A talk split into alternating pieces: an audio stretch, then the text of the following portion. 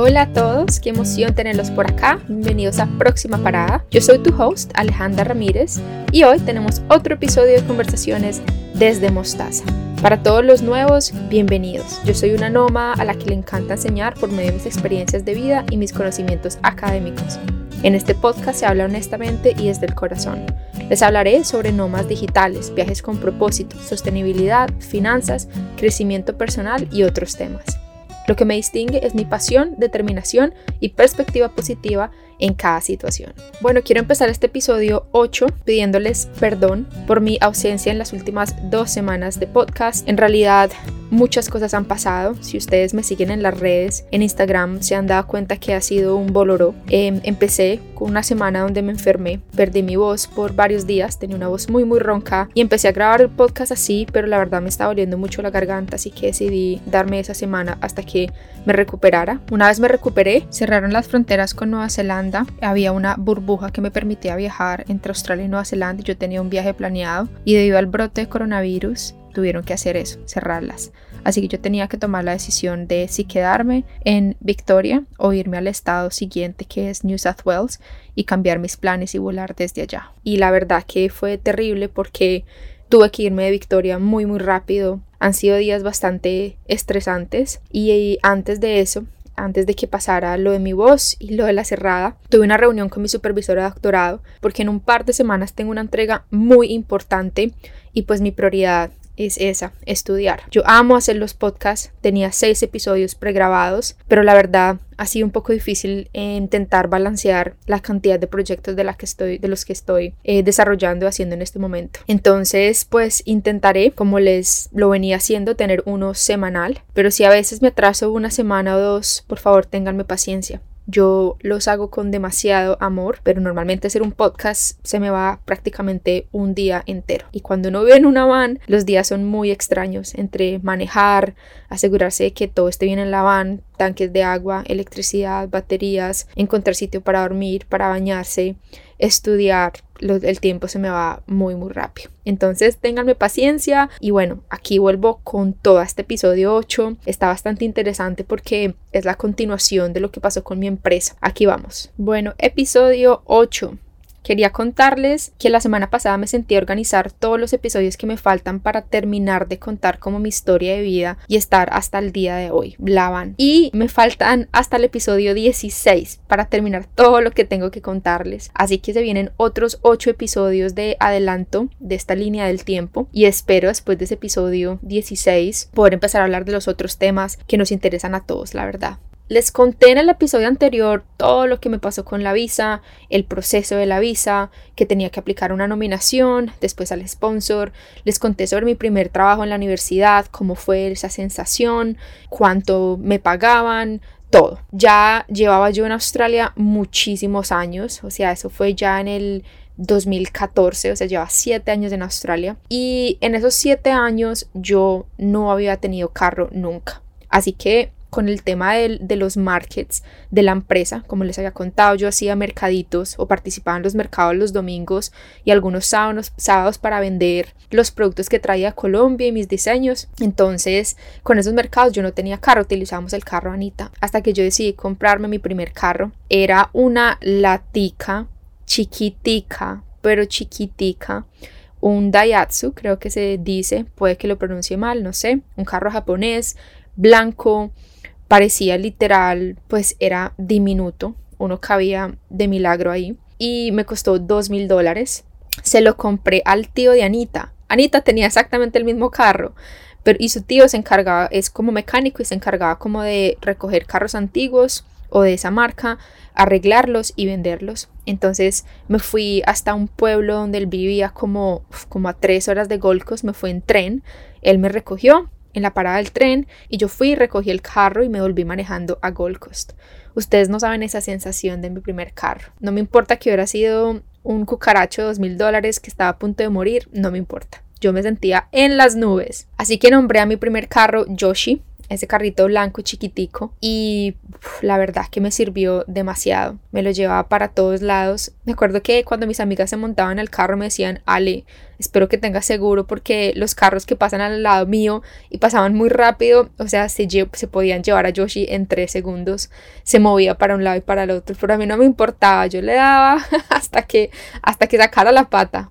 Bueno, em, ya con ese carro me daba la tranquilidad de poder ir a los markets yo sola sin tener que depender de Anita y de alguna manera yo empacaba todo ahí, o sea, no cabía un pasajero, era yo con todo lo de los markets y ya. Ese año completo, en el 2014, cuando compré el carro, ya les conté que empezaba mi segundo año de visa. Era el último año que me quedaba de visa del diploma de marketing y era el año definitivo donde yo tenía que asegurarme que la empresa estuviera funcionando muy bien para que me aprobaran la nominación. Varias cosas pasaron en ese año para que yo pudiera aplicar esa nominación. La primera condición era que yo tuviera contratos grandes con varias empresas. O sea, la, la idea era que Maverick se viera como una empresa legítima que estaba produciendo bastante dinero.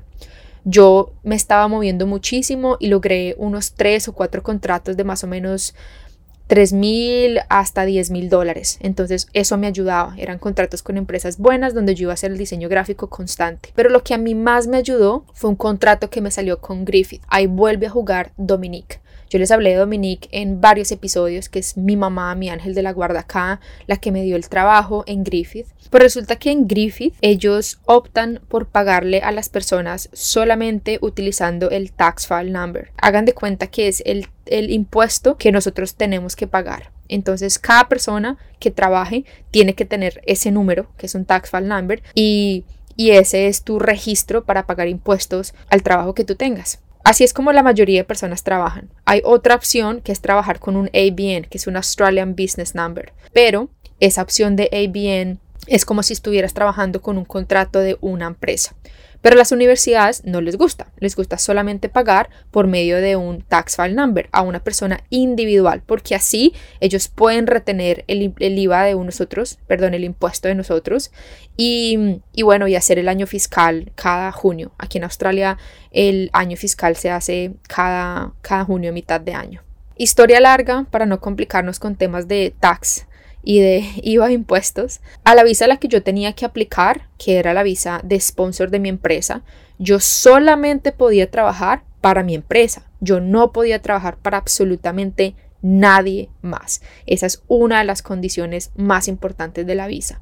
Entonces, obviamente, yo no podía trabajar en Griffith, pues porque tendría que trabajar por medio de la empresa como Maverick, no podía trabajar como Alejandra. Pero a la universidad no le interesaba contratar a Maverick, sino le interesaba contratar era Alejandra por el tema de los impuestos del tax. Entonces Dominique, no me pregunten cómo, movió sus fichas, hizo un par de chanchullos ahí con la administración, pero nada de chanchullos malos de, dinero, sino más bien mover fichas y contactos para que a mí me pudieran dar un contrato de tres años eh, por medio de mi empresa de Maverick. Eso es, o sea, eso fue un proceso súper largo y difícil. Pero Natasha, que era la persona de la administración, teníamos una muy buena relación también. Y Dominique se pusieron la 10. En Colombia ponerse la 10 significa metérsela con toda, como que le metieron la ficha a ayudarme. Y empezamos a hacer todo el proceso para que la universidad me aceptara a la empresa como a prestar servicios como una persona, como un contrato, no como una persona así, sino como una empresa. Ese proceso se demoró casi que seis meses, o sea, así de compleja era la cosa, pero pues yo tenía ese año definitivo donde les conté que tenía que hacer de todo para que me salieran esos contratos y me aceptaran la nominación. Después de muchos papeles, contratos de cientos de páginas, eh, abogados y todo lo que se puedan imaginar, Dominique y Natasha lograron que mis clases como profesora fueran pagas a la empresa y no a Alejandra. Eso ya para mí era un punto gigante porque los contratos eran tres contratos de 20 mil o 25 mil dólares por tres años, o sea, cada año 25 mil dólares. En dinero en sí no era tanto, era mucho menos dinero de lo que yo estaba trabajando, pero estaba en un punto donde a mí no me importaba trabajar mucho más y ganarme no tanto dinero, sino era el hecho de tener un contrato muy bueno con la Universidad de Griffith. En los ojos de, de inmigración y en los ojos de una empresa creciendo, eso era algo increíble. Así que logré continuar mi trabajo como profesora y esto es algo que no mucha gente sabe, la verdad. No, no es que sea ilegal, pero es algo diferente. Yo simplemente prestaba mis servicios freelancer como diseñadora gráfica y daba mis clases como profesora, pero como todas clases por horas pequeñas, y tú, no unas 10 horas o 15 horas a la semana, no era considerado un trabajo tiempo completo, era simplemente un servicio de freelance que lo hacía a nombre de la empresa. Entonces ese año logré ese contrato también grande con Griffith. Todo se empezó a unir, empecé a conseguir más clientes, a tener un dinero mucho más constante y ya ese año prácticamente se estaba acabando. ¿Qué pasó? Pasaron dos cosas un poquitico tristes y, bueno, así es la vida, supongo yo. Después de estar con Rafa casi tres años, estábamos prácticamente comprometidos, no con anillo en sí, pero, pero casi, o sea, estábamos muy enamorados. Em, las cosas simplemente no funcionaron, empezamos a tener diferencias culturales, sobre todo. De, culturalmente Brasil y Colombia son bastante diferentes y decidimos no continuar con la relación Así que eso se terminó. ¿Qué pasó que cambió el rumbo entero de mi vida por los próximos tres años? Rafa no tenía cómo quedarse en Australia. Él no tenía una manera porque él estudió en negocios y negocios no está en la lista para quedarte en Australia. Así que su única opción era prácticamente un sponsor de una empresa o una visa de facto con, eh, de una relación. Entonces ahí es, viene la segunda parte de esta historia con Rafa. Su familia y él me pidieron que yo lo metiera a mi visa. Nosotros ya no estábamos juntos, en teoría ya la relación había acabado, pero teníamos absolutamente todo para comprobar que estábamos juntos. Y pues en sí nuestra relación fue genuina por tres años, súper enamorados, pero simplemente cada quien tenía cosas diferentes de vida. Yo acepté hacerlo por todo, por, su futuro, por el cariño que nos habíamos tenido y junto a la aplicación de la nominación de la empresa decidí ponerlo a él como mi pareja. Ese asunto de ponerlo a él en mi visa como mi pareja significa que él tiene exactamente todos los beneficios que yo tengo. Él podría trabajar tiempo completo, podría quedarse en Australia, podría estar haciendo exactamente todo lo que yo hago. Sí, era un poco riesgoso porque no estábamos juntos, pero a la vez dijimos, bueno, vamos a ver qué pasa. Igual estar, em, a lo mejor podríamos volver, no sabíamos y, pues era el futuro de él también aquí en Australia. Yo no quería que en mis manos estuviera el que él se tuviera que ir de Australia y devolverse a Brasil. No sé, era una situación un poco compleja y no quiero expandirme mucho en eso, pero ese mismo año pasó eso, el que Rafa y yo no estábamos más juntos, pero aún así estaba en la aplicación para quedarnos en Australia, los dos. Los contratos seguían, yo seguía haciendo freelance, seguía dando clase. Ese año, a final de año, se casaba mi hermana. Y pues mi hermana en realidad siempre ha sido esas personas que ha soñado con tener una boda increíble. Yo no soy mucho de ese estilo, pero la apoyo al 100%. Así que con mi hermana vivimos todo el proceso de, la, de, de su boda. Y mi hermana tenía una libretica morada donde ella anotaba absolutamente todo. Después de la boda, mi hermana surge una idea de negocios que hoy en día se llama la libreta morada y su negocio fue basado en todo lo que ella vivió en ese proceso de casarse. A mí me parece espectacular y hasta el día de hoy soy en pro de la libreta morada y todo lo que hago y todo lo que pueda seguir haciendo lo hago para ayudarla en su, en su negocio. La planeación de la boda de mi hermana fue increíble. Yo hice todo el diseño gráfico, hice las invitaciones, hice los recordatorios en corte láser. Mejor dicho, estuve demasiado involucrada en todo el proceso de mi hermana, de su matrimonio. El día de la boda de mi hermana, yo creo que para mí fue el día más feliz de mi vida. Mi hermana me dejó tener una mesa en su boda de amigos de Australia. Pues obviamente eran todos colombianos que yo los había conocido en Australia y pues Anita y yo. Pero yo creo que éramos la mesa más divertida. Eso nos bebimos todas las botellas de aguardiente que ustedes no se puedan imaginar y fuimos los que más bailamos y brincamos en la boda. A mí me encantó. Me encantó estar con toda mi familia, me encantó haber bailado, me encantó haber, haberme sentido otra vez latina, algo que en Australia, sobre todo en esa época donde el ambiente latino no estaba tanto en su furor como hoy en día, para mí todo eso era, wow, sentirme recargada. Ese año, a final de año, decidimos ir a Colombia, obviamente, y cuando digo decidimos es porque me traje a Anita. Anita era mi socia, o es mi socia, bueno, era mi socia de Maverick, como les había contado. Así que ella dijo, no vale, vamos. Y el segundo motivo por el cual Anita fue era porque nosotras, como les había contado antes, teníamos eso de, tener el negocio con un propósito también. Y el tema de tener un propósito era devolverle a la comunidad en Vera y a los Guayú parte del dinero que habíamos ganado por medio de la venta de los productos de ellos. Entonces decidimos volver a Colombia a hacer nuestra primera gran donación. Eran más o menos como unos 5 mil dólares, que puede que para unos no sea nada, para otros sea mucho, pero para nosotros era, significaba todo. Significaba un año entero de trabajo, el orgullo de poder de darle de vuelta a las comunidades y que Anita conociera Colombia. Así que Anita se animó a viajar a Colombia también. Colombia fue increíble. Nos fuimos a La Guajira, estuvimos allá unos cuatro días o cinco días. Fuimos con mi hermana, con Andrés, con mis papás. Manejamos a encontrarnos con el clan. Eran 110 personas y nosotros hicimos un mercado gigante donde literal nos gastamos absolutamente todo el dinero, pero en cosas. No se les entregó el dinero físico, sino que se le entregó ollas, platos, vasos, mercado, utensilios, útiles escolares, juguetes, todo lo que ustedes se puedan imaginar, no lo gastamos para las 110 personas del clan que nos había ayudado con los productos. Esto fue para la tribu Guayú. El día de la donación fue un día muy lindo, muy lindo y muy especial, no solo para mí y para Anita, sino también para mi familia, porque ellos pues me apoyaron incondicionalmente como en todo en mi vida y ellos estaban ahí firmes para, para vivir esa entrega. Compramos de todo, lo metimos en la camioneta de mis papás, como les conté antes, todo lo que compramos y manejamos en La Guajira hasta llegar al sitio donde ellos vivían. La Guajira de Colombia es un área bastante seca no hay mucha agua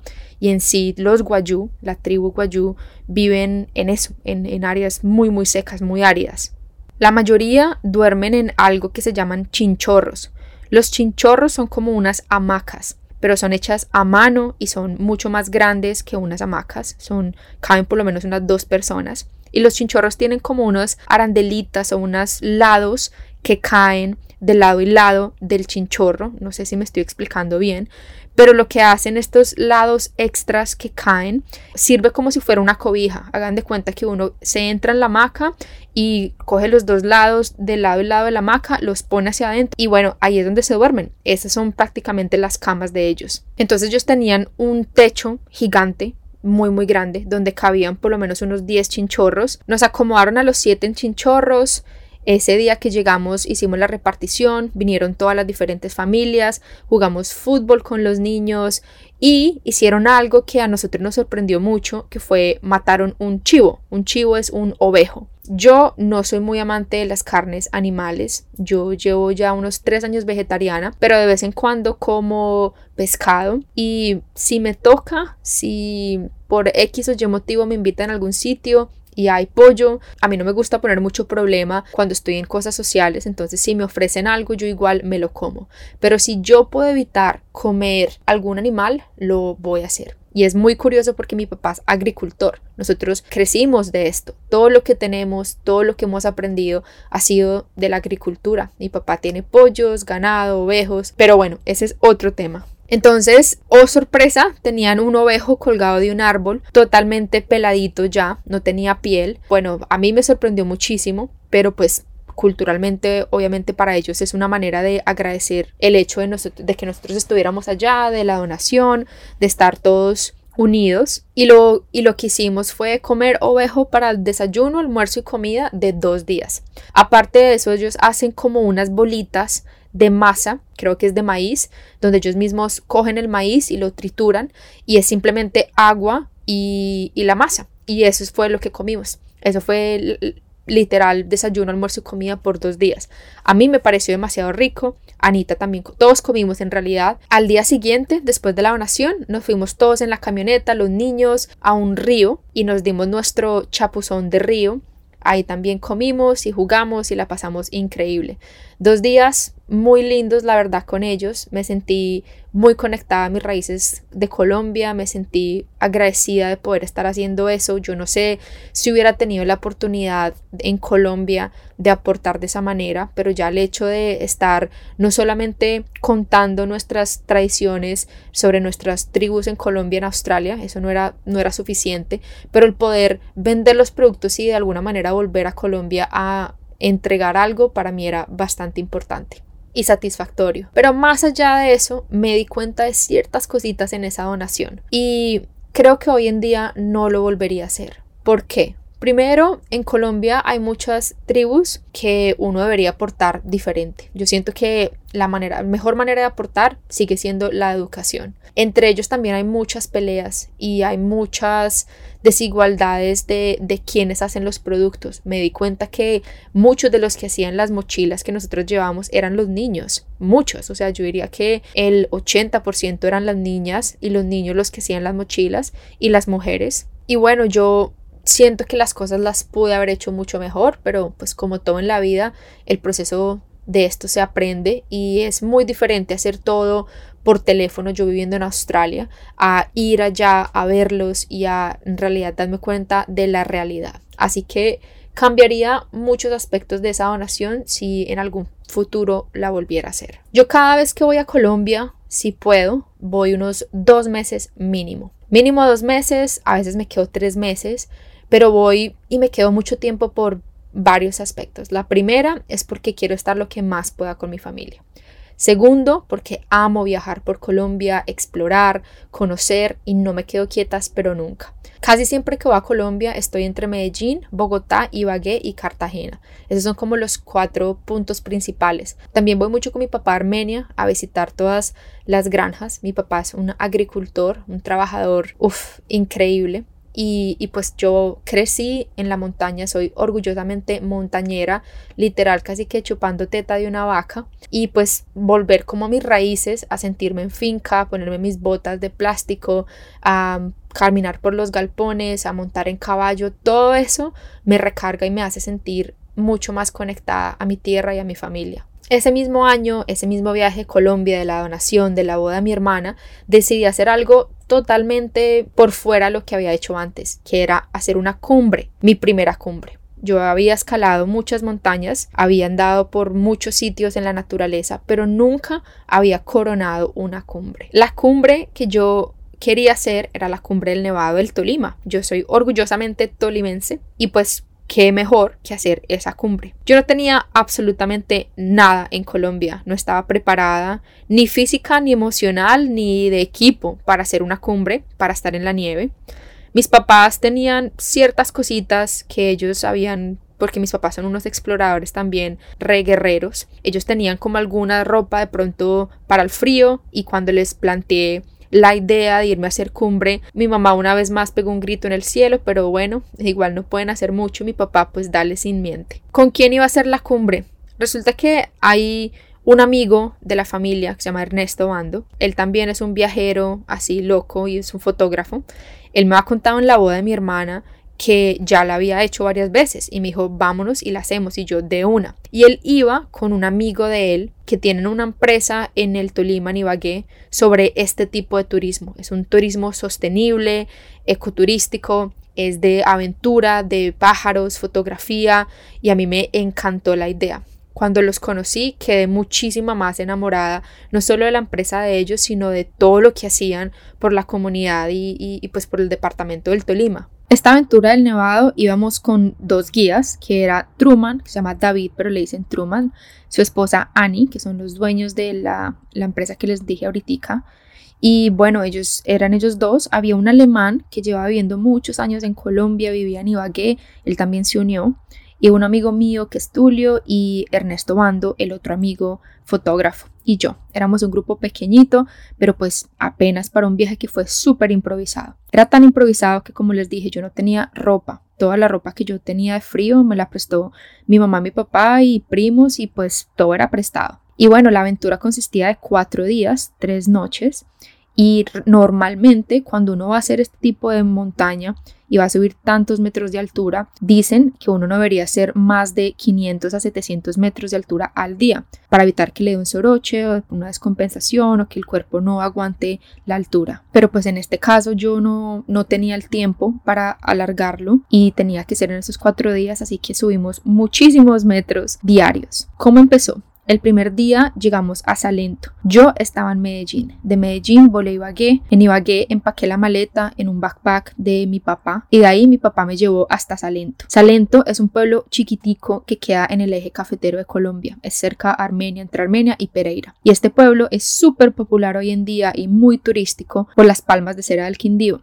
muchísima gente vaya a tomarse la foto con esas palmas gigantes, gigantes que están en camino hacia el Valle del Cocora, que es el punto turístico famoso ahí también al lado de Salento. Entonces empieza esta aventura el primer día. El primer día uno sale súper temprano, como a las 7 de la mañana, después de habernos tomado un desayuno poderoso y salimos de Salento. La idea es coger un Jeep o un Willys. El Willys es un carro que se utiliza mucho en el Quindío para cargar café y bananos y son muy populares también ahí en Salento y en el Valle del Cocora para eso, para cosas turísticas también. Esa manejada hacia el Valle del Cocora no es muy lejos y una vez llegamos allá al Valle del Cocora se le entregan todas las maletas y la comida y todo a unos señores que llevan todo eso en unas mulas. Nosotros llevamos como un backpack del día solamente. En mi caso yo tenía mis cámaras y algunas cosas como de los snacks del día y eso, pero pues es un morral chiquito, no pesa más de 7 kilos.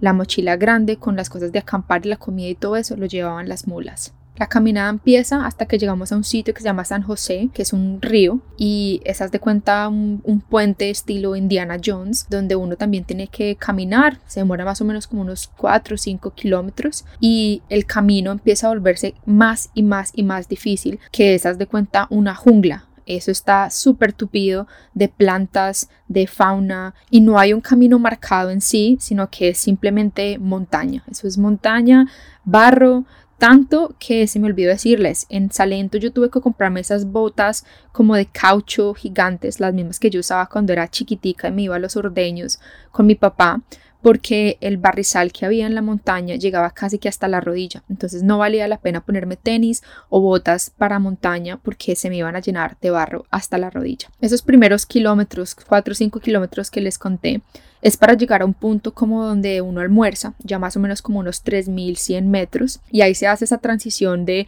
ecosistemas como de la parte montañosa, de selva, de los Andes al páramo páramo. Y ya uno llega al páramo y cambia absolutamente todo el ecosistema. Es una cosa increíble. Eso parece mágico se encontraban un montón de especies súper exóticas como el frailejón, que es una especie considerada como emblemática en los páramos de toda la cordillera de los Andes en Colombia. Pero ese trayecto de 9 kilómetros se sube más o menos hasta unos 3.700 metros. Y ahí en esos 3.700 metros llegamos a la casa de unos campesinos, que es donde nos quedamos la primera noche. Es una casa súper linda y tenían también un cuarto como con camarotes donde ahí era donde nos quedábamos todos. El día 2 era otra madrugada, a eso de las 7 de la mañana, desayuno, empacar y seguir caminando. Salimos de los 3.700 metros donde nos habíamos quedado y la idea era ir hasta el campamento base. Ese recorrido hasta el campamento base era una subida tranquilita, no era tan difícil, pero una vez más era páramo, páramo, entonces había barro, el, clima cambiaba constantemente entre lluvia, sol y bueno, así fue todo el día prácticamente. Al principio de la caminada, como la primera hora, es por un valle súper lindo donde se ven las montañas para lado y lado y desde ahí, desde el sitio donde nos quedamos a dormir, uno alcanzaba a ver la cumbre del Nevado del Tolima. En el recorrido también se alcanza a ver una laguna muy linda que se llama Laguna del Encanto y está más o menos como a unos 4.000 metros. Y de ahí, de la laguna, se subía un poquitico más al campamento base que está más o menos a unos 4.400 metros, que es la base de la montaña en sí. Algo que a mí me sorprendió en ese campamento base mientras poníamos las carpas era que teníamos un acceso 360 a todas las montañas alrededor del Nevado del Tolima. Se alcanzaba a ver súper claro el Nevado del Riz, que en esos tiempos estaba como en erupción, entonces tenía la fumarola y también se alcanzaba a ver el Nevado de Santa Isabel y el Paramillo del Quindío. No sé cómo explicarles esa sensación de estar en Colombia, en la base de la montaña el Nevado del Tolima. Era increíble, yo me sentía como si estuviera en Suiza o en otro país. Aparte de eso, no había absolutamente nadie. Cuando yo hice esta montaña en el 2014, el Nevado del Tolima no era una atracción turística tan popular como lo es hoy en día, así que todo estaba demasiado bien cuidado, era un paraíso. Esa noche dormir a 4.400 metros de altura a mí me dio un poquitico duro alcanza a dar un poquitico dolor de cabeza, eh, también es difícil calmar el frío, estaba haciendo muchísimo frío, pero yo creo que todas esas penas se quitan cuando uno sale a ver las estrellas y a ver el cielo despejado, es una cosa mágica una vez más. Finalmente, el día de la cumbre era el día 3. Yo no sé si muchos de ustedes sepan, pero cuando uno va a coronar cumbre y esta cumbre es en hielo, como en este caso el Nevado del Tolima o muchas de las otras cumbres que hice en Nepal o en India, uno tiene que empezar en la madrugada, a veces a las 2 de la mañana, a veces hasta la noche anterior a las 9 de la noche. ¿Por qué? Porque cuando uno camina en la madrugada, uno corona cumbre al día siguiente, muchas veces entre las 6, 7 de la mañana, a veces a las 9 o 10 de la mañana. Pero una vez sale el sol, la nieve se empieza a derretir. Y como la cumbre de la montaña es llena de nieve, eso genera muchísima inestabilidad y no es seguro coronar cumbre cuando el sol está derritiendo la nieve, porque tú no sabes si es un paso, puede que debajo tuyo haya una corriente de agua, puede que se esté derritiendo y ahí es donde pasan los accidentes. Entonces, yo diría que la mayoría de las veces, o todas las que yo he hecho, se corona cumbre desde la noche anterior o se empieza a subir la cumbre desde la noche anterior y se corona cumbre temprano en la mañana o en la madrugada. Así que este caso no fue diferente. A las 2 de la mañana más o menos nos levantamos a tomarnos una bebida caliente, unas barritas de cereal y empezar a subir. Ese día consistía en tres zonas más o menos. Las tres zonas eran de características muy muy diferentes. La primera era subir por algo que es como el derrumbe de una montaña, por así decirlo, o intento explicarlo para que ustedes se lo puedan imaginar. Hagan de cuenta que es como una subida en una montaña de arena. Uno da tres pasos y en los tres pasos te resbalas dos. Es de esa arena volcánica oscura que tú subes y subes y subes y subes y te duele todo el cuerpo y sientes que no llegas a ningún lado. Esa área yo siento que era una de las más difíciles como de lograr, no por miedo, por peligro, sino pues porque se resbalaba todo el tiempo. La manera más fácil de subir esto era como en zigzag, entonces se demoraba muchísimo más, pero si uno no hacía un paso zigzag, te ibas a demorar muchísimo tiempo. Después de esa hora más o menos, eh, ahí se definía mucho si la gente podía continuar o no podía continuar. Después de esta zona ya estábamos a una altura de 4.750 metros, más o menos.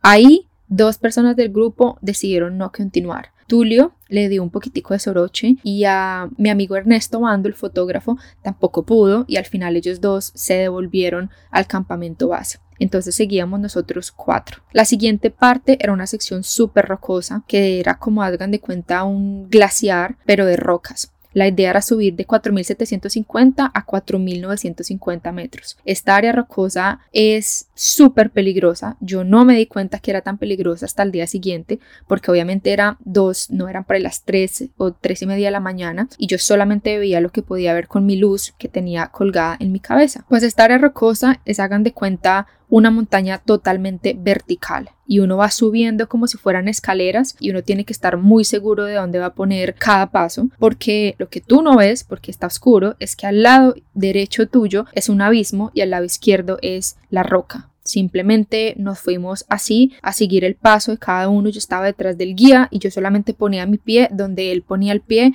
y así íbamos dándole despacito uno encima del otro. Este tramo se demoró más o menos otra hora, hora y media. Y creo hoy en día que ha sido una de las áreas que más me han dado miedo, pero fue, algo curioso porque no me dio miedo en el momento porque no lo podía ver, sino fue cuando después de haber coronado cumbre, cuando empecé a bajar y dije, Dios, no puedo creer que hayamos subido por acá a las 3, 4 de la mañana y que todo hubiera salido bien. Y ya una vez logramos esa parte rocosa, llega como, llegamos a la base del glaciar. Y esa base, como ya del glaciar o de la cumbre, es una cosa increíble, no sé cómo explicarlo. Es nieve por todos lados, Uf, además teníamos un día soleado así espectacular. Esa última partecita ya del glaciar de la cumbre eran de 4.000 950 metros a 5220, que ya esa era la cumbre. Esa parte, digamos que no era compleja y uno se sentía protegido porque no era delgadito, sino que era pues una montaña grande. Entonces tenías espacio por lado y lado para caminar, pero era como una montaña sin fin. Tú no alcanzabas a ver dónde era la cumbre, sino que subías una parte y cuando llegabas a esa base, ahí se venía otra subida. Y así fue por bastante tiempo. No se requiere mucha técnica, pero sí se requiere un poquitico de físico, porque obviamente la temperatura está muy baja. Entre más alto, el aire se pone mucho más finito y es más difícil respirar. Cosas importantes de la montaña que uno a veces no piensa, utilizar gafas y ponerse también protector solar. Obviamente está haciendo mucho frío, pero el reflejo del sol con la nieve quema también. Esa subida se puede demorar como de hora y media a dos horas y pico. En ese último tramo, faltando pocos metros, no era mucho, había una subida que a mí me empezó a dar un poquitico de miedo. ¿Y por qué me daba miedo? Porque yo empezaba a subir y me resbalaba y me resbalaba y me volvía y me caía y era una subida muchísimo más inclinada, o sea, no era una subida gradual, sino que sentía que cuando llegara a la mitad, si me caía, podía darme un totazo bastante fuerte. Así que le dije a Truman que me estaba dando un poco de miedo y lo que él hizo fue, él la subió primero y con una cuerda como para escalar, literal, nos pusimos a escalar por hielo. Nosotros teníamos esas picas de hielo que nos ayudaban a dar como soporte. Esa pica a la que le estoy hablando se llama piolet, así es como se describen y pues es una pica literal para, para montaña, para la nieve. Eso le ayudará a uno un agarre y como un soporte para seguir subiendo. Y los chuzos de los pies es como una cosa que uno le pone los zapatos por encima y tienen cosas de metal para tener un mejor agarre en el hielo. Así que ese último trayecto de la montaña lo utilizamos, utilizamos esas dos cosas, el piolet y los crampones para poder subir esa parte de la montaña. Me acuerdo que a mí me temblaba todo. Era como un miedo de esos sabrosos de que no me importa lo que pase, igual lo voy a lograr, ya estoy muy cerca, estoy a nada de coronar la cumbre, me llego allá si tengan que cargarme y arrastrarme.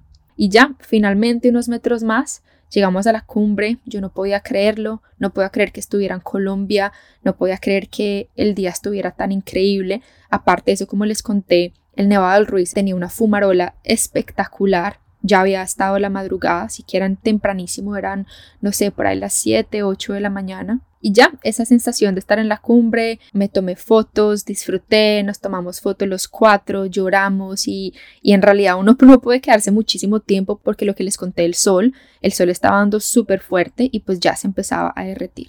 Así que disfrutamos un tiempito en la cumbre y una vez empezamos a hacer el descenso de la montaña. Ese día iba a ser un día súper largo porque teníamos que volver al campamento base, empacar todo y seguir hasta la siguiente casita que era la casa de los campesinos. Así que era un trayecto bastante largo, no sé, unos 15, 18 kilómetros más o menos. Pero bueno, ya después de haber coronado cumbre, en realidad no me importaba caminar otros tres días más. Llegamos al campamento base y a mí me empezó a dar un poquitico dolor de cabeza, me estaba sintiendo un poco indispuesta, pero creo que era porque no había comido mucho ese día. Igual tocaba seguir dándole, o sea que empacamos todo, empacamos las carpas, se montaron las cosas que se tenían que poner en las mulas y nosotros seguimos caminando hasta la casa de los campesinos. Esa noche fue una noche muy linda, descansar, dormí súper bien y al día siguiente hacer exactamente lo mismo el primer día, que fue bajar toda la loma desde el páramo por toda esa selva de los Andes hasta llegar otra vez al Valle del Cocora. Después de esa primera ahí empezó un poquitico más mi adicción a subir montañas, de las cuales les voy a hablar en los próximos episodios. El circuito que hice en Nepal de 14 días, la cumbre del Stock Angry que hice en India, entre otras montañas que he tenido la oportunidad de hacer. Muchísimas aventuras. Lo único triste de esta historia es que yo me devolvía para Medellín con mi amigo Tulio en moto, así que le entregué a Ernesto Bando casi que todas mis cosas para que él se las llevara a Ibagué y se las entregara a mi familia, porque él iba para Ibagué. Entre esas pertenencias estaba mi mochila, con mi cámara y con muchísimas otras cosas más. Él fue hasta Ibagué, se encontró con mi papá, se las entregaron y desafortunadamente en Colombia roban muchísimo. En una de esas mi papá iba en el carro y literal le cortaron el vidrio con una maquinita y sacaron todo lo que había en el carro, entre esas mi cámara. Esta era la segunda vez que me robaban mi cámara con todas las fotos espectaculares del viaje que había tenido, de la cumbre, de la fumarola del Nevado del Ruiz, una vez más, después de África, la segunda cámara que me robaban con lentes y con todo. Pero al final del día sigue siendo algo material y pues las mejores memorias están todavía en mi cabeza. Así que no podía dejarme afectar. Me acuerdo que mi papá estaba súper triste, me llamó llorando y yo, pa, tranquilo, eso es algo material, eso se recupera, vuelvo al Nevado y vuelvo a tomar otras fotos. De ahí no me quedaba mucho más tiempo en Colombia, un par de semanas más, las cuales obviamente las disfruté en familia y volví a Australia a la realidad de mi visa. Ya era hora de que el gobierno me diera una respuesta si la empresa podía nominar o no podía nominarme a mí. Solamente me quedaban unos meses de visa en mi visa de estudiante. Por fortuna, voy a terminar este podcast contándoles que a los meses me llegó la visa aprobada para que la empresa pudiera hacer la nominación. Ese fue el primer paso grande para yo poder aplicar al sponsor. Y apenas me llegó esa aceptación de la nominación, faltando solo unos meses para que se me acabara mi visa de estudiante, apliqué al sponsor. Y conté con la fortuna que a los tres meses de haber aplicado me aprobaron la visa. Ese día que me aprobaron la visa, para mí fue como ver el cielo y solamente de pensarlo les juro que me dan unas ganas de llorar increíbles. Yo no podía creer que tuviera una visa por otros dos años más con mi propia empresa, con mis propios méritos y de una manera el orgullo que sentía de haberlo logrado fue enorme. Llamé a mi familia, lloramos todos juntos y celebramos todos juntos de esta nueva noticia. A la única que le llegó la visa no fue a mí. Obviamente a Rafa también le aceptaron la visa porque él era mi pareja y él estaba unido a mi visa. ¿Qué significaba que me hubiera llegado la nominación y la aceptación a mi visa como sponsor? Que la empresa ahora tenía dos años para empezar a generar muchísimo dinero. Que era muchísimo dinero? Entre 75 mil a 100 mil dólares hasta más en lo posible. Pero bueno, ya sabía que tenía dos años y esos dos años tenía que trabajar muchísimo y eso era el camino para tener mi ciudadanía. Así que ya con eso en mente no había absolutamente nada que me limitara. Tenía el contrato de la universidad, ya les había mostrado a Griffith por esos dos años que yo podía trabajar y que me acomodaba lo que ellos quisieran hacer conmigo prácticamente. Así que voy a dejar este capítulo hasta acá. No sé si se han dado cuenta, pero les he resumido prácticamente mi vida en cada capítulo un año, a excepción del primer capítulo que fueron cuatro años universitarios. Pero de ahí en adelante, cada año en mi vida ha tenido muchísimas cosas. Eso cada mes ha sido un año vivido prácticamente. En el próximo episodio les voy a hablar sobre tres viajes que hice en ese año del 2015, ya estando esponsoreada por mi empresa. Ese año viajé a Japón, a Hawái y me fui a Nepal. Así que el próximo episodio va a estar jugoso porque en Nepal tuve muchas experiencias también buenas y malas de las que les voy a contar. Muchísimas gracias por escucharme y espero poder verlos de nuevo en el próximo episodio. Gracias a todos.